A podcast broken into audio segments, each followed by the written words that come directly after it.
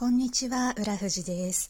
えー、ついにですね、ここ2ヶ月くらい浦富が頑張ってやっていたプロジェクトのサービスの提供が開始しました。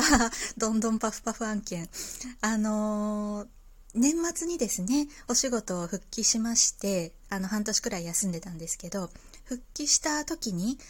あのアサインしてもらったプロジェクトっていうのがありましてそれがすごい浦富士がやりたい仕事だったんですね。そういうのチャレンジしてみたいっていう仕事だったからあのすごい嬉しい気持ちで日々頑張ってやってたんですけどあのコンサルタントの仕事なんですけど普通ねコンサルタントっていうとあのお客様にこうべったり二人三脚でついてお客さんごとにこう課題解決をオーダーメイドで考えるみたいなお仕事になると思うんですね。でまあそういう仕事もうちの部署やってはいるんですけどちょっとそれとは別にまあ、5社から10社くらいのあの取引先様をまとめて何かこう立ち上げ支援というかできるプログラムを作れないかっていうことでじゃあ最初あの取り組みを始めるお客様にどんなことを教えたらいいのかとか何からやったらいいのかとかその急速な立ち上がりってどうやったら実現できるんだっけみたいなことすごいばっくり言っちゃってますけどなんかそういったことをそのプログラムを考えてじゃあ実際にそれをその取引先様に提供するサービス提供するのも一貫してやる。だからサービス作りとそのサービス提供のまあ何でしょうね。か、うん、あのトライアルじゃないですけどそれをやってみないみたいな。もうぜひやりたい。それそれがやりたい絶対に浦富士がやりたいみたいな感じで頑張ってたんですね。でそのプログラム作りをずっとやっていたので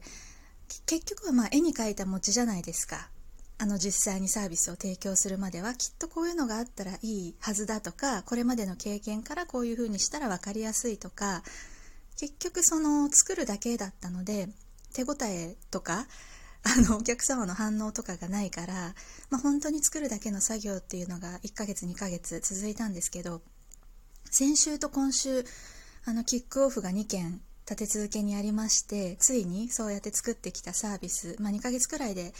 プログラムは作ってた土台は作ってたのでそれを実際にお客様に提供してみるっていうことが始まっでなんか一山越えたなっていう感じ。まあスタートラインじゃスタートラインなんですね。ここからがスタートだから、まあ、ここからが本番っていう思いがありつつも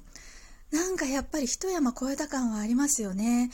あのすっごい緊張してたんですよ。実際お客様にそのサービスを提供するまでは心配で心配でどんなお客様かもわからないしこれで本当にいいのかなとか一緒に仕事をするメンバーがどんな反応するかなとか まあ心配で心配で朝からお腹が痛いみたいなお腹が弱いもんで ストレス耐性がねえちょっと相変わらずあの体に出るタイプそこはやっぱりなかなか治らない付き合っていくしかない部分でもあるんですけどいやでも本当にちょっとほっとしましたね。あの無事にそのキックオフの商談が商談というかまあミーティングというかねプレゼンというか終わりましてどちらもあの大きな問題はなくもちろんま想定外のこといろいろ起こりますけど、まあ、大事故とか大事件とかもうプロジェクトの根幹を揺るがすもうなんかとかは起こらずにつつがなくこちらがこう考えていったじゃあまず最初の1ヶ月はこれをしましょうはい分かりましたっていうところの合意はちゃんと取れたので1ヶ月に1回こうミーティングを重ねながらあの他の期間はこうメールとかでやり取りしてっていうイメージなんですけどね2社あのスタートを無事に切れたのであもう本当にまず一段落やっとスタートできたなっていうところで本当に嬉しいですね、うん、あの嬉しいって思う理由もやっぱりいくつかあって単純にその自分がやりたかった仕事を今頑張れるっていうことが嬉しい。なかなかねこういう仕事がやりたいと思っててもその仕事ができる環境に当たるかってやっぱり運の要素が大きかったりもするじゃないですか。もちろんその仕事ができるようにそう寄せていく努力みたいなのは皆さんすると思うんですけどそれでもやっぱりそれができる環境になるって、うん、簡単なことではないと私自身はそうやって思うのでやりたいっこういうことにチャレンジしたいって思ってた仕事がまずできるっていうことがそもそも嬉しいし私あの去年休んだ時はもう本当にこの世の終わりみたいに思ってたから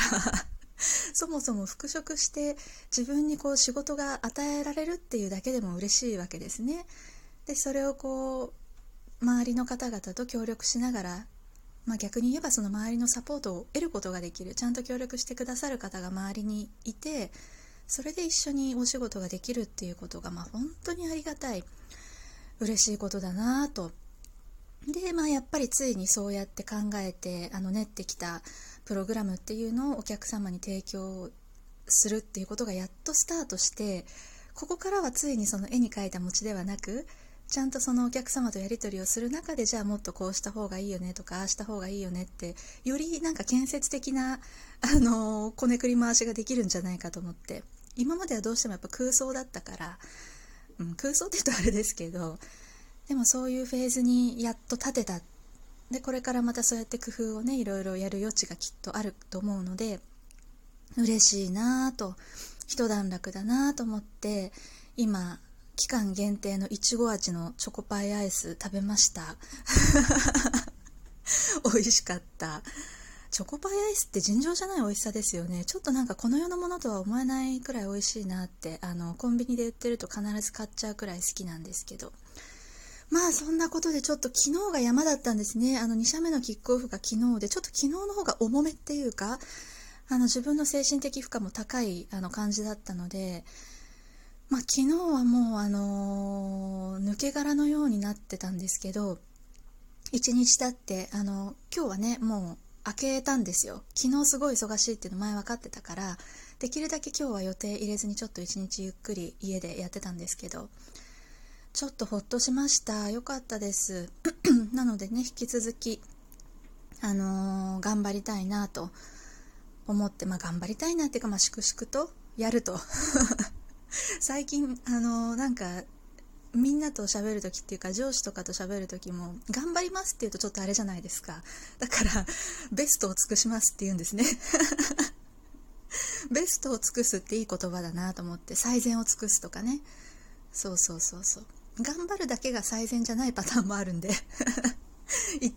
あの私の場合ですね。ちょっと体が弱いから。体が弱いっていうかねあの軟弱なんでね。っていうところがあったりしてあのお仕事の近況報告でした。あとですね実は年明けから YouTube をやっておりまして こっそりこっそり年明けから YouTube をやっておりましてあのせっかくなんで概要欄にリンクを貼っておきました。今更なんですけどなんでこんな2ヶ月もひた隠しにしてたかと申しますとちょっと毛色が違うんですね。あのラジオトークと。あまりに毛色が違うからちょっとなんか恥ずかしいっていうかうん、なんか自分もすごい浦富士自身も恥ずかしいしなんかラジオトークをこうやっていつもあの聞いてくださる皆様がその浦富士の YouTube 見ても多分あんまり面白くないっていうかかなと思ってちょっと毛色が違うからと思ってリンク貼ってなかったんですけど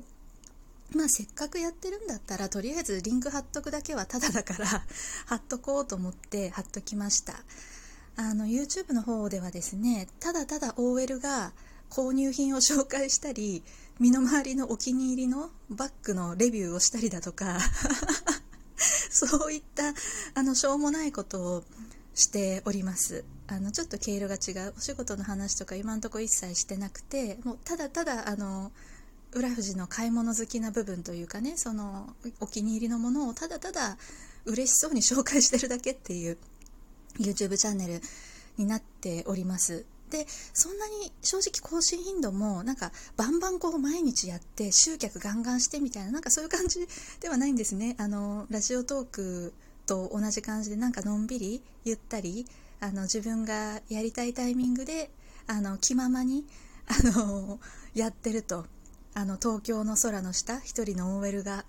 あの細々と配信しているみたいな位置づけで 活用させていただいてますのであの気が向いたらよかったらちょっと覗いてみてくださいというお知らせを最後にさせていただきました。はい。